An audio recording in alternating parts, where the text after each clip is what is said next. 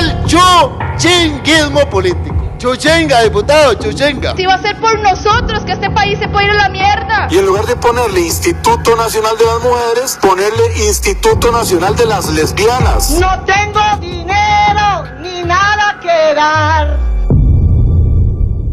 Delfino.cr presenta Curul en llamas, cubriendo y sufriendo la Asamblea Legislativa, porque alguien tiene que hacerlo.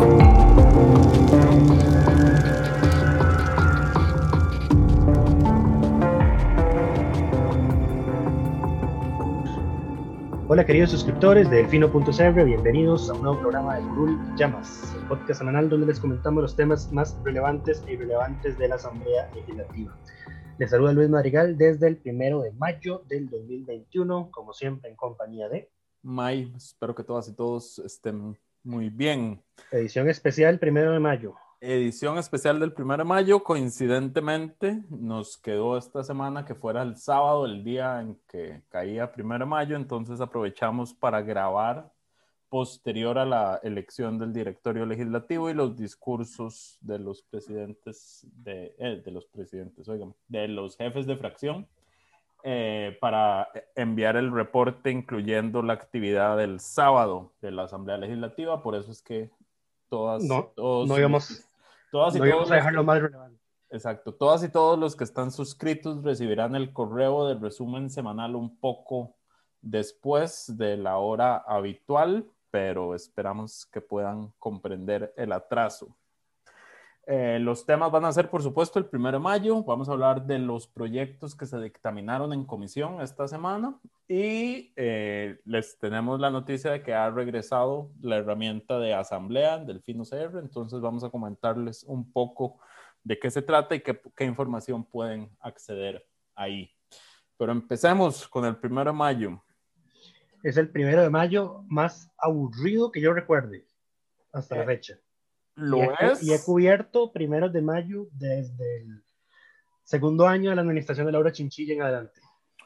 Lo es y se prevía eh, que lo fuera, digamos, quedó en evidencia cuando durante la semana eh, la fracción de la unidad decidió clavarle una estocada a María Vita y cinco de los nueve, cinco de los ocho y al final fueron seis. Seis, seis de, seis de los nueve son. Seis hubo, del, hubo, hubo, doble estocada ahí. Seis de los nueve eh, decidieron que iban a apoyar la candidatura de, de, la diputada Silvia Hernández, lo anunciaron desde el lunes, entonces ya se esperaba eh, que fuera, digamos, que no hubiera una contienda real eh, por la presidencia de la Asamblea Legislativa. De, de, hecho, ya teníamos la lista inclusive de quienes iban a cada puesto. No hubo, Correcto. Mayor, hubo mayores sorpresas. Y todo se cumplió. Sí. Eh, repasemos. Eh, Silvia Hernández quedó de presidenta. Con 42 votos. La mayor cantidad que he recibido en este cuatrienio, alguno de los cuatro que han ejercido ese puesto. María Vita Monge obtuvo 14 presumiblemente uno de ella, 10 del PAC. Me atrevería a afirmar que hubo ahí uno de José María Villalta y tal vez dos del Partido de Integración Nacional que este año quedó fuera del acuerdo. Eh, sí, el acuerdo, ¿cuál fue el acuerdo? ¿Cómo quedó el directorio? Bueno, eso es, esto es todo un tema. Precisamente llevamos horas desde la mañana preguntando cuál es el acuerdo al que llegó la oposición para repartirse el directorio. Eh, doña Silvia, en la conferencia de prensa posterior, dijo que no lo habían liberado porque ellos, lo manda, ellos se lo mandaron al PAC y el PAC les pidió tiempo hasta después del receso de almuerzo para analizarlo y ver si ellos iban a meter su firma ahí eh, y, y, pues apoyar ese acuerdo de oposición al que, al que, la oposición, valga la redundancia, había llegado. Eh, ya el PAC, ya esa hora pasó, ya son las, estamos, son las seis de la tarde en este momento, en el momento que estamos grabando, eh, ya las, se terminó la sesión, pasó el receso de almuerzo, eh, se dieron los discursos de jefes de fracción y el PAC ya mandó un comunicado con un listado de treinta y pico proyectos que ellos están pidiendo impulsar este último año. No hay un señalamiento expreso de si están dando la firma al acuerdo, pero y, naturalmente ya, abrí, ya, se, ya, es, ya se pasó la hora para que la oposición haga público y haga transparente ese acuerdo. Si, ya, si todavía hacen las elecciones de los cargos secretos, por favor, por lo menos mantengamos los acuerdos públicos, y más en el último año, ¿verdad? Eh, sí, em, em, empieza mal el, el, directorio no dando a conocer qué fue lo que se acordó para, la, para esta elección. Eh, lo que se sabe es cómo se distribuyeron los puestos, que como dijo Lucho, se sabía desde el jueves, me parece. Eh, la vicepresidencia le corresponde a Carlos Avendaño. La... Que es la tercera vez que tiene un cargo en el actual directorio. Correcto, y ya, ya la había tenido antes. Eh, en, en, directorios anteriores cuando había sido diputado. Si no me equivoco, en, el, en el. Creo que fue en el primer año. Era eh, Carolina presidenta. No. No. Bueno, pero sí, ya había tenido ese cargo. O sea, está, está ahí otra vez. Solo, solo, solo, solo en un año don Carlos no ha tenido puestos en el directorio, pero ya esta es la tercera. Es interesantes casos de estudio. Eh, de primer secretario quedó Rodolfo Peñaflores de la Unidad, que también ya lo teníamos anunciado. Un diputado con un alto porcentaje de ausencia y quien es conocido por no dar declaraciones. Sí, y esto es conocido también por lograr que todos los nombramientos que quiere que salgan en la comisión de nombramientos, eh, logra que sus candidatos sean electos. Este también es un caso de estudio interesante para la posteridad porque será eh, muy relevante descubrir qué es lo que le debe la actual Asamblea en su conjunto al diputado Peña Flores o cuáles son sus intenciones, porque todo lo que quiere lo consigue. Consiguió todos los nombramientos de magistrados que pudo y ahora el segundo puesto en importancia del directorio, que es la primera secretaría. Ustedes eh, se preguntarán, ¿no es la vicepresidencia? Pues no. Eh, son, en el directorio son seis cargos, hay tres propietarios y tres suplencias la presidencia tiene como suplencia a la vicepresidencia y entonces si está el presidente, pues el vicepresidente es una paria, no, no, no vota ni nada. Eh, el primer secretario tiene el primer prosecretario, el segundo secretario tiene el segundo prosecretario. Sí, de segunda prosecretaria quedó... Eh, segundo secretario. Segunda secretaria quedó la diputada Xiomara Rodríguez, quien, eh, curiosamente, y no sé si esto había sucedido en el pasado, fue la única ausente. No pudo estar el día de hoy en la sesión porque todavía tiene una orden de aislamiento. Correcto. Eh, lo, lo, que tal vez no nunca había pasado es que un diputado que estuviese ausente en el primero de mayo resultase electo, para uno de los puestos del directorio. De hecho, ella naturalmente no fue juramentada hoy. Solo salieron cinco personas en la, en la fotografía oficial. Será juramentada hasta el próximo martes. Casi salen seis porque Nidia casi se mete. Oye, esa señora toda atravesada, qué papel. sí, la, la, señora sigue en el centro del plenario haciendo el papel. Eh, y para los que no están, para los, tal vez los que nunca han visto esas ceremonias, eh, pues los que van a ser juramentados tienen que eh, ponerse en el centro del plenario viendo hacia la mesa del directorio, de modo que el fondo del pues, sale, exactamente, sí. en la foto sale el fondo del plenario, valga la redundancia. Eh, pues ahí estaba la señora en el centro del plenario con sus chuicas en el piso y descalza y hasta rompió el protocolo de vestimenta, andaba de blanco y tenía que ir de negro. Quería eh, salir con su pañuelito celeste. Sí, sí, fue muy gracioso porque don Eduardo Cruxan, eh, como parte de sus últimas indicaciones de presidente, le dijo, por favor, baje ese paño. Ni siquiera fue un pañuelo, baje ese paño, le dijo. Y la, la señora no hizo caso. Entonces, tuvieron que invertir la, la, la cosa. Eh, don Eduardo tuvo que ponerse al frente de doña Nidia con un micrófono y los diputados dándole la espalda al escudo y al pabellón nacional para ser juramentados. Fue, fue todo un show. Todo un show, todo un papelón. Eh, primer prosecretario. Quedó electo, eh, quedó electa, perdón, Aida María Montiel Héctor, diputada de Liberación por Guanacaste. Creo que ella fue la que más votos obtuvo, de hecho, todos los que se candidatearon para esta para esta elección, doña Aida obtuvo 49 votos directos y se le sumaron 3 votos blancos y nulos para un total de 52. Entonces fue la, digamos que la... La, más votada. La más votada directa o indirectamente de este, de este sábado. Y en la segunda prosecretaría quedó reelecto el diputado del republicano Otto Roberto Vargas Víquez. que fue el que sacó menos votos, me parece. Sí, estuvo ahí eh, disputado con doña Patricia Villegas, que la postuló la diputada Shirley Díaz del PUSC. Eh, doña Patricia alcanzó 24 votos y Otto Roberto tuvo 32. Entonces estuvo ahí algo reñida a criterio de May. Yo, yo, ya, yo ya lo había cantado. A doña Patricia cada rato la postulan y siempre que la postulan pierde, nunca queda electo. Entonces yo ya veía, ya veía venir ese desenlace, digamos. Sí. De hecho, de hecho, eh, doña Zoila la postuló también para la primera prosecretaría. Correcto, para que no quedara... eh, ¿Contra quién? Para que no quedara Aida María. Sí, Sí.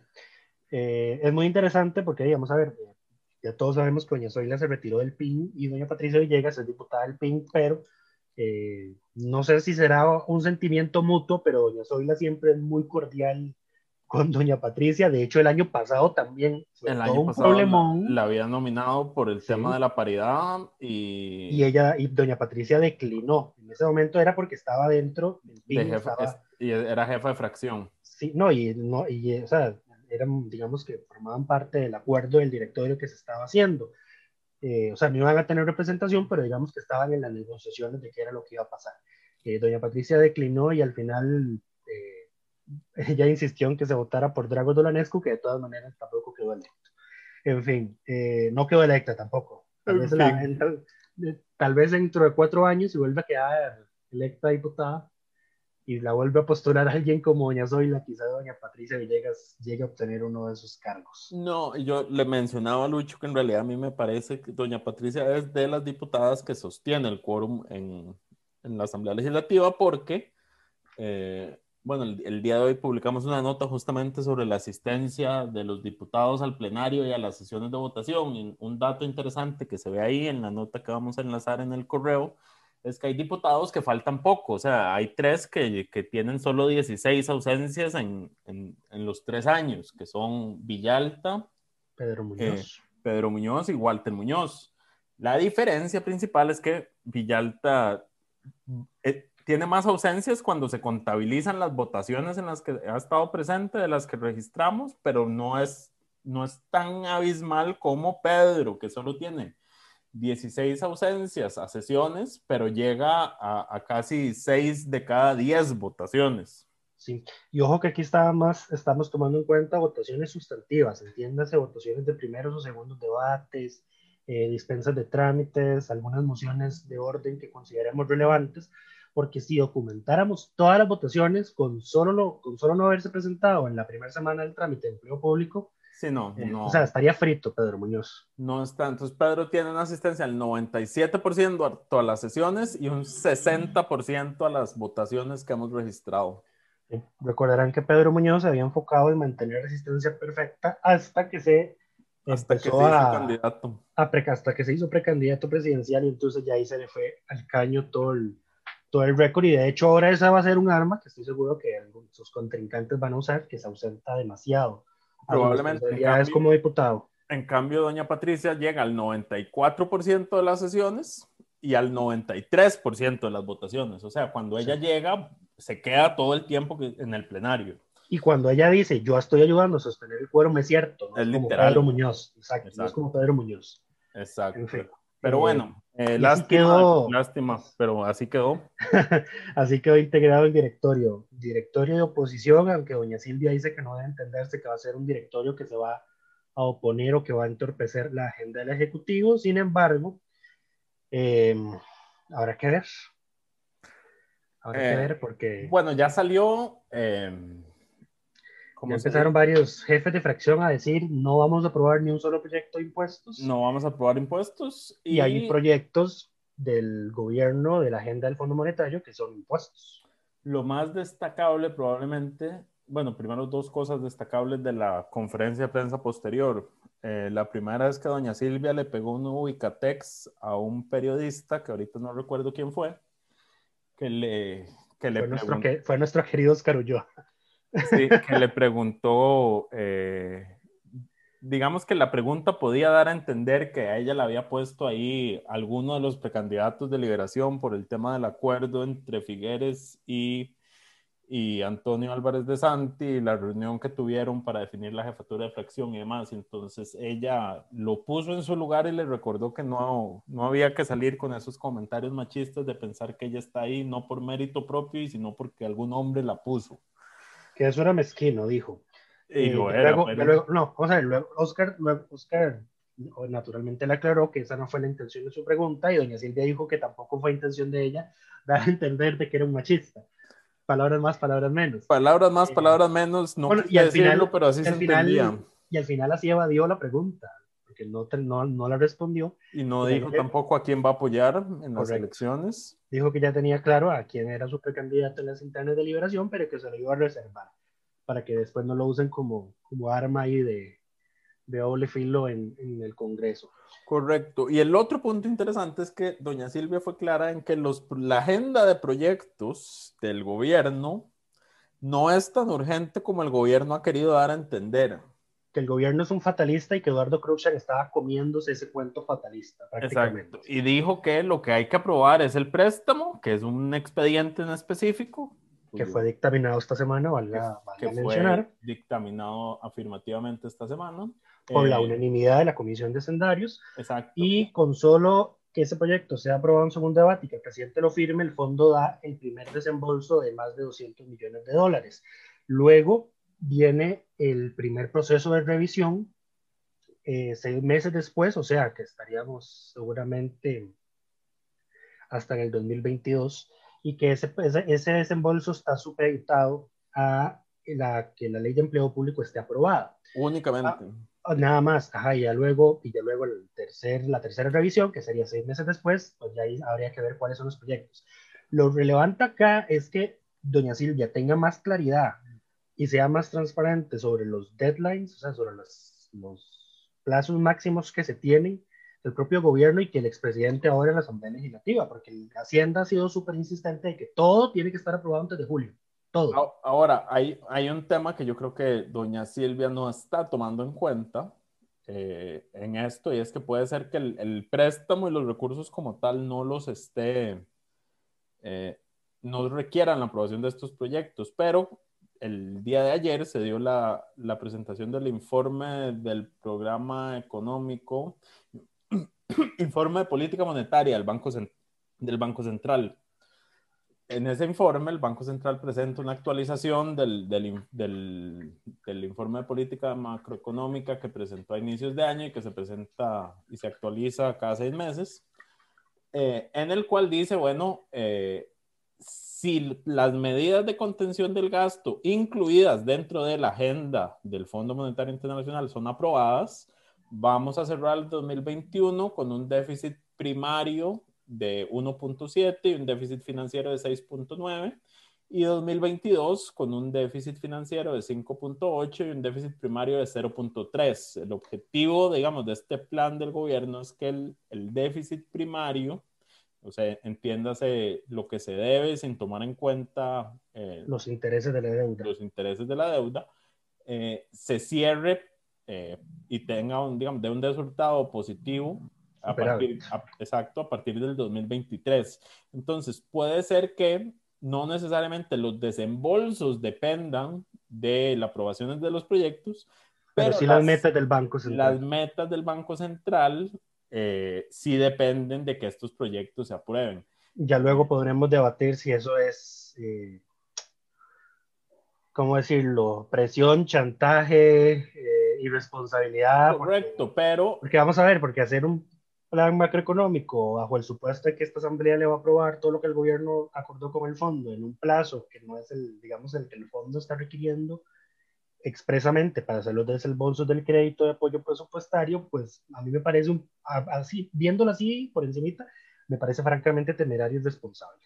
Porque luego, cuando no se cumpla ese cronograma de aprobar todo este año, y lleguemos a diciembre y veamos que no se cumplieron las metas del Banco Central, pues entonces vamos a tener un nuevo golpe a la reputación eh, crediticia internacional de Costa Rica, En ¿verdad? realidad, el problema no es que no se cumplan porque los bancos tienden a pifiar sus, sus, sus, aproximas- eh, sus estimaciones con frecuencia. El tema es el impacto en las finanzas públicas, porque en el tanto esto no se cumpla, representa más deuda nueva para el gobierno.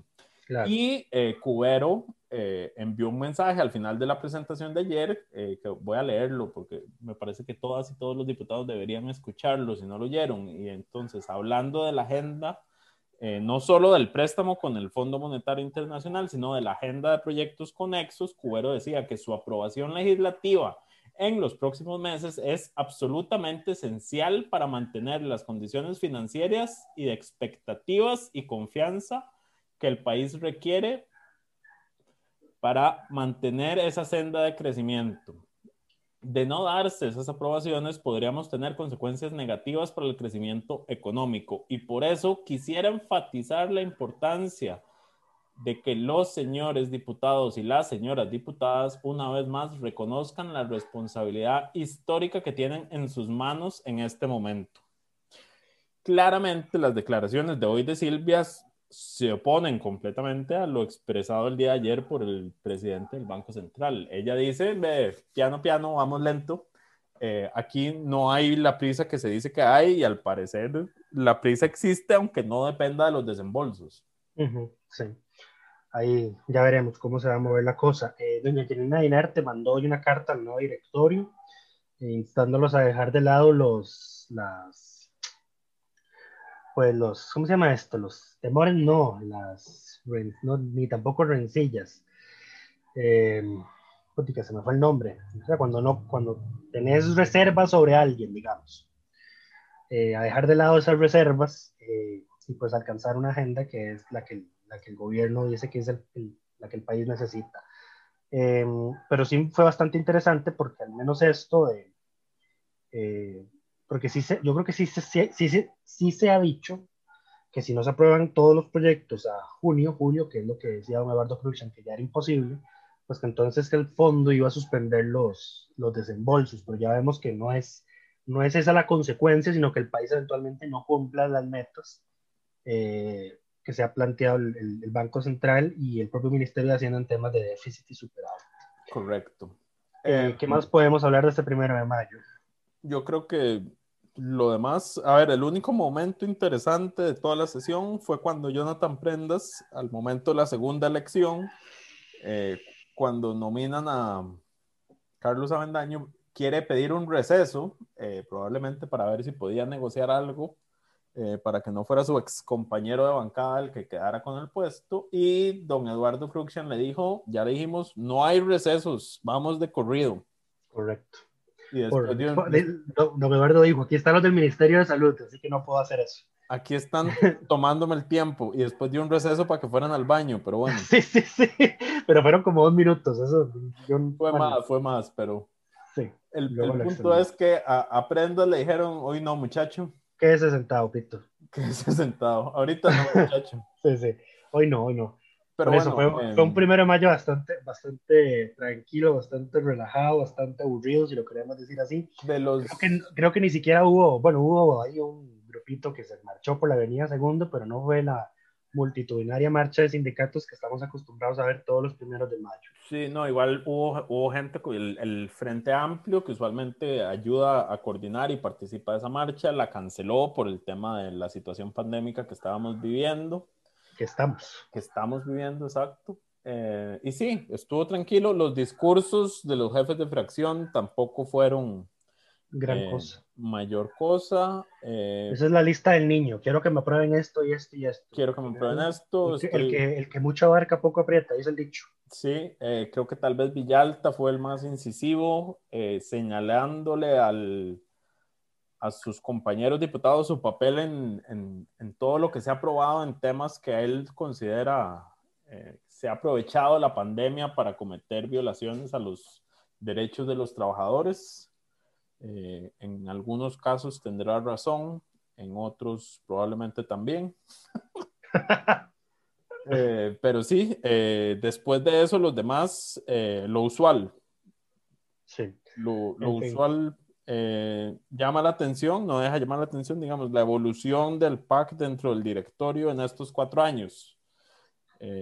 Creo que refleja el desgaste que tiene una fracción oficialista tan pequeña en el Congreso, porque empieza el primer año con la presidencia, El segundo año ya estaba el PUSC instando a que lo excluyeran del directorio. no Segundo lo año que queda en el directorio, digamos, con uno de los tres puestos principales. Ujú. Eh, tercer año le ceden el puesto a María Vita, o sea que no era, no era PAC, pero fue una decisión de ellos quién iba a estar ahí, digamos.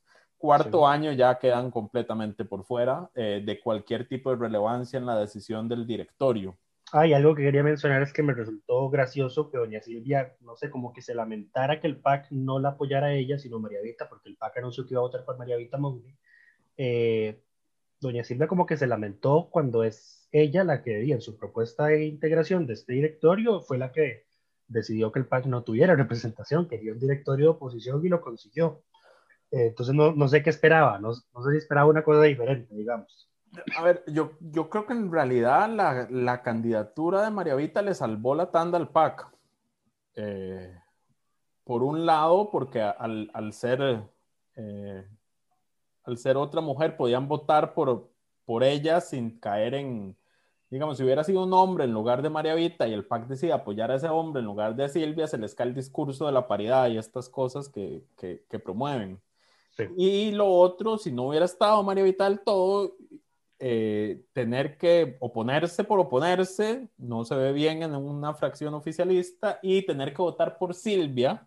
eh, yo creo que ellos de cara a la campaña quieren también distanciarse un poco de, de liberación, eh, porque ciertamente en gobierno han, han estado en un concubinato escandaloso, ambas fracciones, y ambas van a tratar de distanciarse en la medida de lo posible eh, de cara a la elección.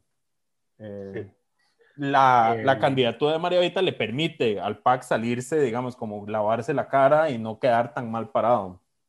Sí, María, el PAC fue ahí el brazo, el brazo, el abrazo de María Vita, porque inclusive su compañero Erwin Macís, que fue quien le ayudó junto con Oscar Cascante a que el año anterior resultara electa en la segunda secretaría, eh, le clavó también el puñal este año y don Erwin dijo, eh, yo voy a apoyar también a Silvia. No lo anunció cuando los cinco de la ultraderecha, según María Vita, lo anunciaron, eh, pero luego ya unos días después Erwin dijo, yo también voy a votar por... eh, Silvia Hernández para la presidencia y dejó sola a María Vita. Eh, de hecho, hoy María Vita subió una foto a su Facebook, eh, creo que era, no sé, una conversación ahí en su despacho, un desayuno, lo que sea, con Oscar Cascante, que al final fue el único que, se le, que le mantuvo la, la lealtad, por así decirlo. Correcto. Pero bueno, creo que eso es del... No, y, y tengo otras anécdotas divertidas, ahora que me estoy acordando. Tan aburrido estuvo este año, este primero de, de mayo, que, que dos cosas relevantes. María Vita tuvo que postular su nombre ella misma. Ella hacerlo así. El PAC, el PAC ni ningún otro diputado la postuló.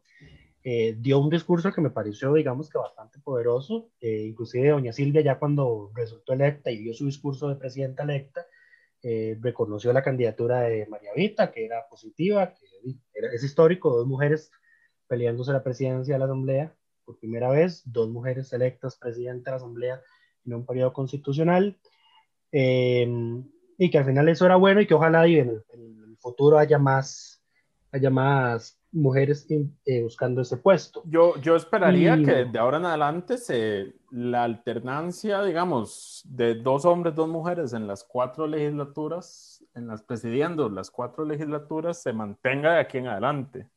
Yo esperaría ver al menos un directorio solo de mujeres. Uno, por lo menos uno, No, no, no sé si llegaremos a eso. al menos uno. Sería, veremos si se cumple algún día. veremos si algún día. Sí. Eh, y lo otro medio gracioso ahí fue que eh, uno se lo achacan a doña Laura Guido, que es la nueva jefa de fracción del PAC, otros se lo achacan a Silvia Hernández como presidenta de la Asamblea, es que eh, separaron a doña Paola Vega de José María Villalta en la fila de curules. Lo separaron. Les, les atravesaron a don Enrique Sánchez en el medio. Ustedes dos Eh, ahí se me separan al fondo. Sí, seguro dijeron que a, a Paola se le estaban pegando muchas mañas de José María y lo separaron. Acomodando grupi- la clase. Ese, grupi- ese grupito se me separa, dijo. Ese grupito se me separa. Eh, sí, eh, pero bueno, ahora el PAC está sentado en orden de elección. Que el Pa- Liberación había mantenido esos en los años anteriores y ahora lo rompió, es un desastre. Lo había en mantenido con comillas, ¿ah? Porque no siempre. Sí, es que hay unos diputados que no se llevan bien, por ejemplo, y, eh, eh, Frangis creo que estaba igual separada de los diputados de los que debería sentarse. eh, Eh, Jorlen y León también estaba separado los diputados con los que debía sentarse. Y de María Montiel estaba separado los diputados que debía sentarse. Básicamente los diputados de Punta Arenas, Guanacaste y Limón, en lugar de estar en el orden, estaban mezclados entre ellos para no estar con los de su provincia. Sí, no, por lo visto no, no se soportan. No hemos visto mayores ahí rencillas, salvo las rencillas que ya conocemos de Franji con Carlos Ricardo, porque Carlos Ricardo es diputado de San José, pero, Pero técnicamente es de Punta Arenas, sí. Eh, sabemos que hay que no se llevan, pero por lo demás nunca sabremos cuáles fueron los pleitos, salvo ahora que a Jorleni la, le dieron también una estocada. Este, este primero de mayo, este año es de las estocadas. Jorleni León, le, le- ella quería la, la, la prosecretaria, la, perdón, la subjefatura de liberación y se la terminaron dando a David Gurzón, que ya lo hablamos la semana pasada. Pero bueno, eso fue lo más relevante este primer de mayo, no mayor cosa. Ya haremos qué se desen- qué desencadena esta directorio de oposición. Eh, veremos si se hace público el acuerdo que suscribieron, cuáles proyectos van a impulsar, cómo se van a repartir las comisiones, porque al parecer el acuerdo del directorio de oposición también incluye a quitarle a PAC la presidencia de las comisiones que tiene actualmente. Ha- Habrá que ver qué pasa. Los mantendremos actualizados. Lo otro, dato curioso, creo que es la primera vez en la historia que una asamblea realiza sus primeros de mayo en tres recintos distintos. Eh, sí, el plenario antiguo, el Museo de los Niños, Correcto. Y, Y ahora el nuevo edificio. En el nuevo edificio. O sea, Sí, dos, está- está- dos creo que ya era inusual. Tendría que haber habido un cambio de edificio eh, previamente. Tres ya es sumamente inusual, pero bueno, eso es lo que nos deja la pandemia. sí. Em, ¿Qué pasó esta semana adicionalmente? Eh, bueno, se dictaminó o se aprobó el informe de la comisión que investigó el tema UPAT. ¿Qué descubrieron nuevo? Nada. Nada, ¿qué es lo significativo? Dos cosas únicamente. Eh, piden que se le abra procesos de investigación penal a los ministros, al ministro de Seguridad Michael Soto por haber entregado información confidencial a quien no tenía que haberlo entregado, Eh, lo cual no sé si, si- si el expediente lo da por comprobado o no, pero piden que se investigue. Recordemos Dice, que... al- al- alegan, alegan que Michael Soto le dio información sensible al director del Cinirube. Correcto, lo cual yo no, bueno, y habrá que ver qué pasa. Y la otra que sí me parece más Mentira, perdón, a un asesor de Carlos Alvarado que supuestamente dijo que pedía la información a nombre del presidente. correcto. Ahí La la otra que es interesante es que piden que se le abra una investigación penal a la ministra de Planificación, Pilar Garrido, por presunto perjurio. Lo que dicen es que ella llegó a la comisión a afirmar que no sabía nada y que toda la evidencia dice que ella sí sabía. Entonces, como les mintió, que la investiguen Perjurio. por perjurio, lo cual, a ver, con la cantidad de gente que ha pasado por ahí y ha mentido y nunca ha pasado nada, eh, de- no deja de ser interesante que esta No fuera la, la decisión. no va a pasar nada. No va a pasar probablemente Eh, mucho. bueno, el, el- la investigación, por no usar términos despectivos sobre la comisión, terminó con un informe mayoría de 113 páginas, con N cantidad de páginas de introducción y de fundamentación jurídica de por qué la comisión sí podía investigar el tema, etcétera, etcétera. En fin, no, ya lo que, se tenía que salir sobre el caso de UPAT ya salió, eh, no hay mayor cosa, simplemente piden eh, esas investigaciones contra estos dos ministros, enviar el expediente como prueba con el proceso penal contra el presidente y enviar el expediente como prueba en los procesos administrativos que están abiertos contra varios funcionarios que están involucrados en el caso PAC. También le piden al, al Colegio de Abogados y Abogadas que investigue a todos los abogados involucrados en el caso por el mal consejo que le dieron al presidente. Yo no sé si los diputados son conscientes de que con eso l- primero fue José María Villalta el que le ayudó a ponerle en tapete la defensa en el juicio a don Carlos con el, con el, con el error de prohibición. Y ahora ellos diciendo, di, es que el presidente lo mal asesoraron los abogados, entonces hay que investigar a los abogados. Si está mal asesorado, no pudo haber delito. Es que de ahí- ellos ellos, solos, mismos. ellos sí, mismos le dan la salida. sí. Pero En bueno, fin. Em, ¿Qué más pasó? Ya dijimos que se dictaminó Fondo Monetario, se dictaminó también el tercer presupuesto extraordinario. Cuarto, ¿no es? No, el cuarto se presentó esta semana. Es, ok, sí, es el tercer, el, el- los, el de los, el de los fondos del Bambi. Eh, no sé si este es solo de los fondos del Bambi, me parece que no. No, el tercer presupuesto extraordinario, que es el que se dictaminó, es el relativo a los recursos del Bambi, en los 28 mil millones de colones que los diputados metieron en el presupuesto ordinario, pero de como no pusieron coletilla ni indicativo alguno de qué tenía que ser el Bambi con esa plata, pues entonces FODESAF no se lo podía trasladar. Eh, ya lo arreglan con este presupuesto extraordinario y hubo ahí una disputa, una disputa de, de, cómo debían trasladarse los recursos, que si, si en tractos o de un solo. Eh, se aprobó una moción que creo que era para trasladarlo todo de un solo y así va, así va a salir el proyecto a plenario. Eh, son 28 mil millones de colones y creo que no hay mayor modificación en otros temas en ese presupuesto extraordinario. El crédito con el fondo, que ya lo mencionamos, son 778 millones. Si se aprueba el segundo debate, cae el primer desembolso por 290 millones. Y esta fue una semana de cierre, naturalmente, de trabajo de varias comisiones. Entonces, varias comisiones dictaminaron o archivaron proyectos. Eh, la Comisión de Ingreso y Gasto emitió dos informes finales de investigación y archivó uno, dos, tres, cuatro, cinco, seis informes de investigaciones que en su momento se aprobaron realizar y que no llegaron a nada o que del todo nunca las iniciaron y entonces archivaron. Eh, los dos informes de, comisión, de esa, las dos investigaciones que sí terminaron son la amnistía tributaria que se le aprobó a la empresa Standard Fruit Company por 15 mil millones de colones en contravención de la ley de fortalecimiento de las finanzas públicas que lo que dicen es, hay que revisar el sistema de, de, amnistías. Mayor cosa, o sea, le aprobaron una amnistía a una empresa que no debían por 15 mil millones y los diputados es, ay, es que hay que revisar esas cosas. O sea, manda hueva. Y la otra es eh, las dietas que cobra el canciller Rodolfo Solano por ser integrante y representante de Costa Rica en la Corporación Centroamericana de Servicios de Navegación Aérea COSESNA, un caso que sí no me recuerdo de a conocer multimedios y que se abrió la investigación rápidamente y la concluyeron igual de rápido y tampoco ahí concluye mayor cosa, siempre dicen que como que el gobierno revise si no hay ningún conflicto de interés ni ninguna norma ni ninguna violación a la normativa.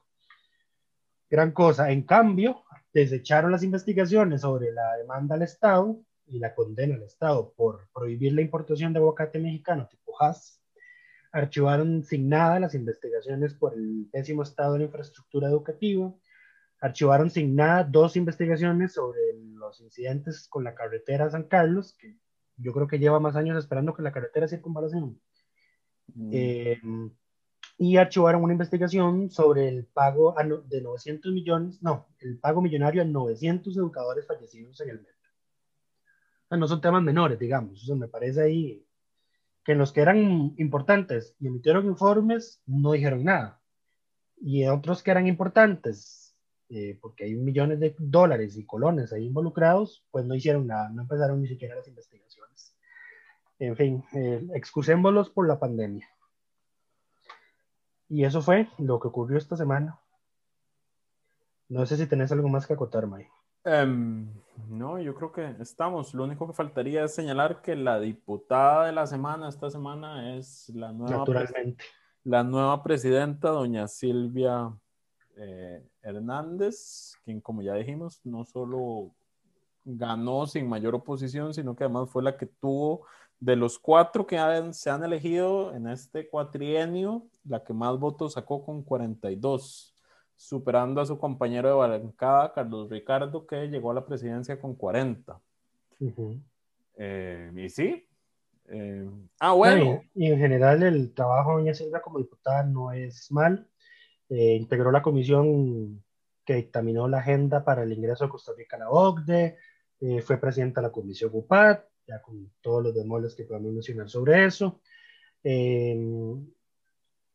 Eh, creo que es una de las que impulsa ahí legislación para actualizar, si no me, si no me equivoco, eh, si no es la ley de contratación administrativa, eh, fue la ley para la transformación del MISIT, del, del CONICIT, perdón, que ahora va a ser ahí un ente ahí todo potente en materia de, de innovación en el país. Correcto. Pero en general, en general es, ha sido una buena diputada. Eh, Liberación pierde una diputada que hacía fuertes controles políticos.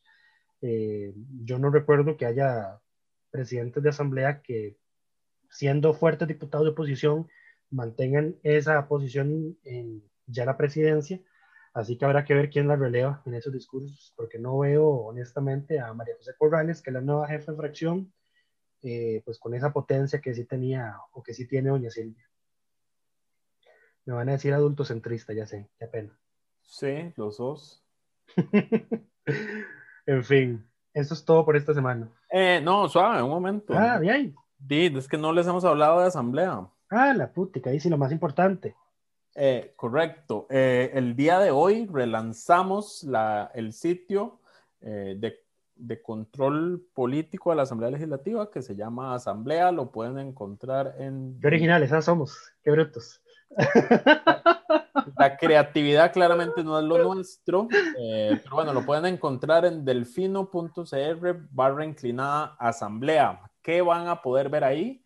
Eh, bueno, el, perfil de los 57 diputadas y diputados, eh, las, los proyectos que han presentado o, o, o confirmado hasta el momento, su, eh, su porcentaje de asistencia, tanto a las sesiones de plenario como a las votaciones de las cuales llevamos registro, que como les dijimos no son todas, pero son más de 1.200 que hemos registrado. Están registradas todas aquellas que son significativas, entiéndase, primeros y segundos debates, todo lo que tiene que ver con reformas constitucionales. Eh, Dispensas de trámites. Vías rápidas. Sí. Eh, algunas mociones significativas, pero bueno, van a también encontrar eh, en la sección de votaciones eh, cada una de estas votaciones que hemos registrado con que señala cómo votó cada uno de los diputados.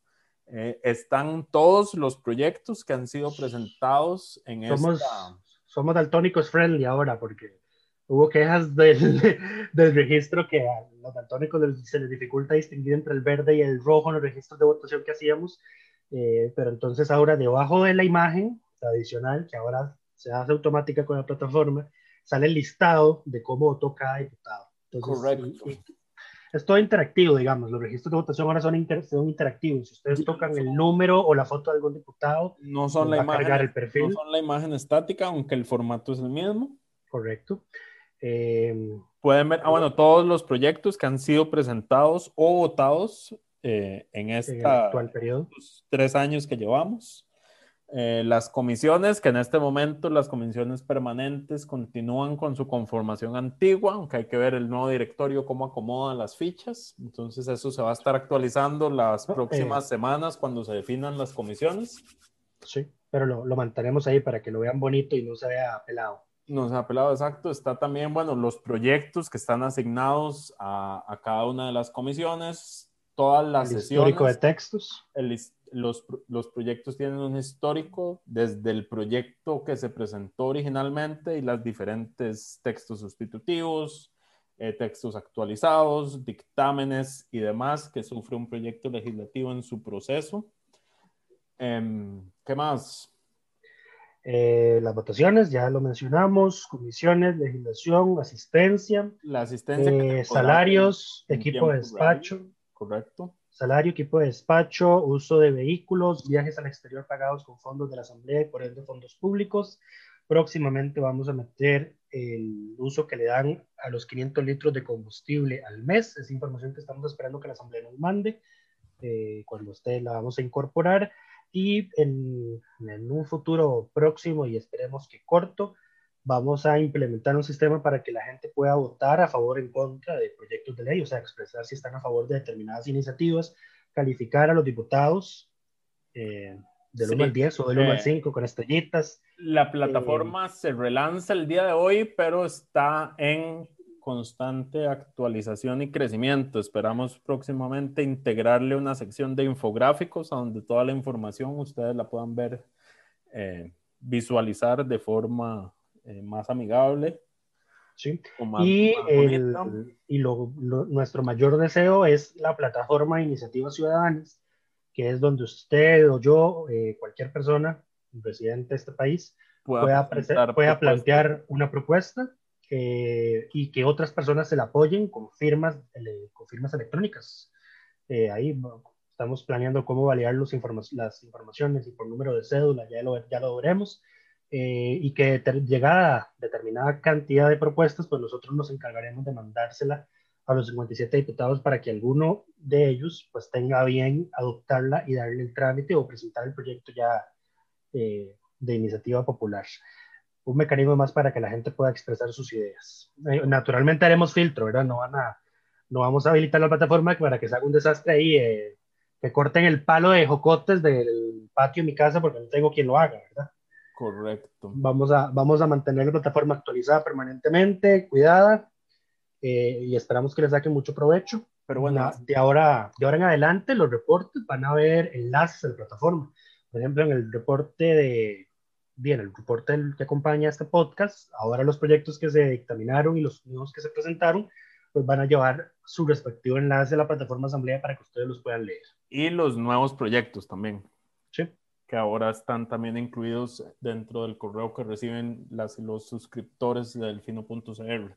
Correcto. Eh, y ya yo creo que por último mencionarles, eh, decirles que si tienen igual ideas de qué podemos también meter en esta plataforma, eh, sugerencias de mejora, cualquier comentario, retroalimentación es absolutamente bienvenida. Estamos súper felices de que finalmente pudimos revivir este proyecto.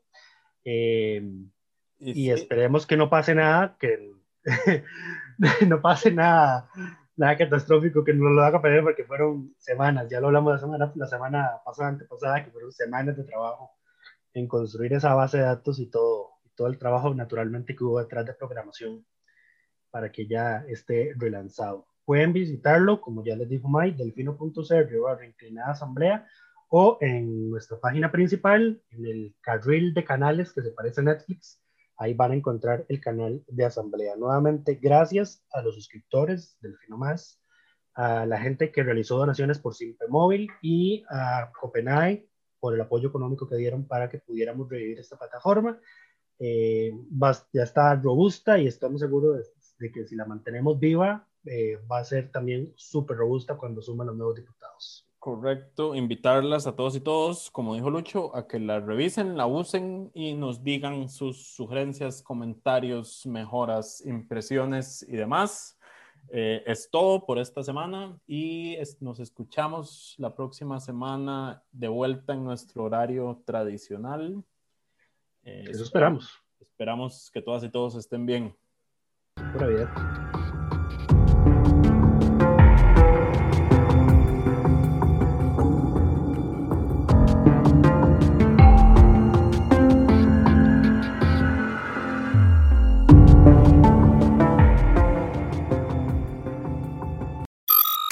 Suscríbase a Delfino Más en delfino.cr y disfrute de todas las entregas de Curul en Llamas y de mucho más contenido en audio.